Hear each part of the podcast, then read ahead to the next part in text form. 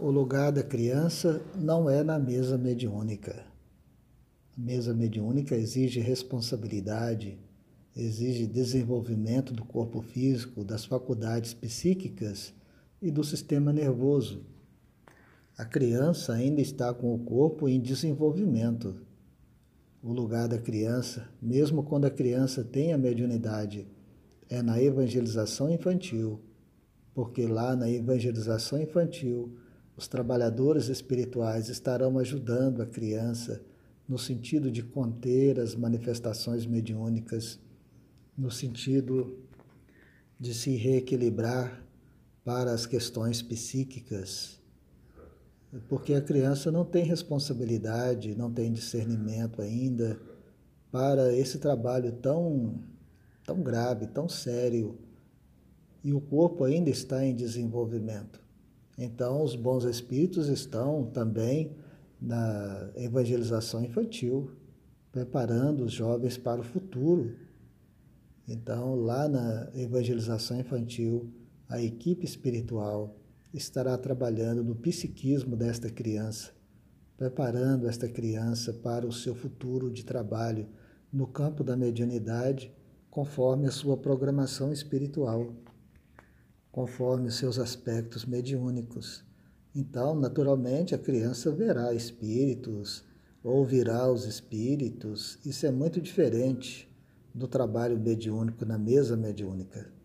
Ver e ouvir são coisas diferentes do trabalho continuado, do trabalho sério, das manifestações psicofônicas ou incorporação que acontece na mesa mediúnica.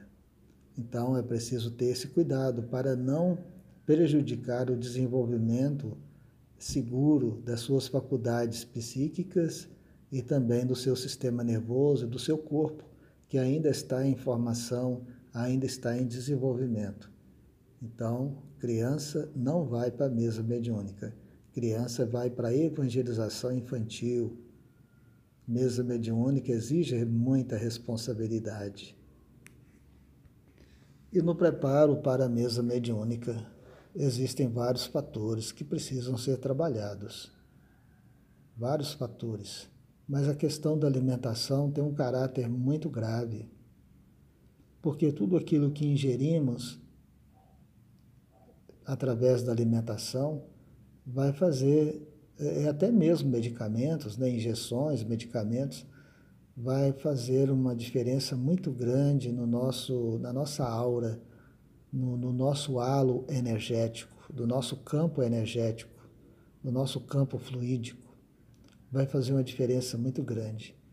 E isso poderá prejudicar o bom andamento dos trabalhos na mesa mediúnica. Então, o uso excessivo né, de carne, o álcool, o fumo, as drogas, é, o hábito que a pessoa tem de certas substâncias, é, café, pimenta, tudo isso vai repercutir. Então, como quando vamos fazer um exame médico, né, um exame de sangue, por exemplo, exige-se de nós uma dieta.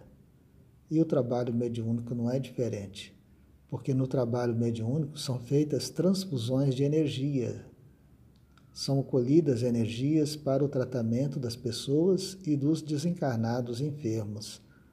E a nossa energia contaminada, o nosso halo energético contaminado com substâncias tóxicas da carne, do fumo, do álcool, das drogas, da pimenta, do café, é prejudicial. André Luiz ensina para nós que é extremamente prejudicial. Então, nós temos sete dias na semana. Então, a recomendação é no dia da reunião e no dia anterior à reunião, não vamos comer carne, vamos diminuir a pimenta, vamos diminuir o café. Né? O fumo e o álcool é dia nenhum. É, não se concebe a presença na mesa mediúnica de uma pessoa viciada em cigarro, viciada em álcool por favor. É, aquele que ainda tem esses vícios não cabe na mesa mediúnica. Não tem lugar para ele na mesa mediúnica. Ele ou ela precisa tratar primeiro precisa deixar de fazer, de fazer uso dessas substâncias. Então, com relação à carne, é, temos sete dias na semana. Ficar dois dias sem comer carne não vai nos matar, não vai nos fazer mal. Então é preciso escolher. Ou amo mais a carne, ou amo a doutrina espírita, ou amo a mediunidade. Ah, mas eu não consigo ficar sem carne. Tudo bem, não tem problema. Mas não vai para a mesa mediúnica, por favor. Pegue outra tarefa, pegue outras atividades.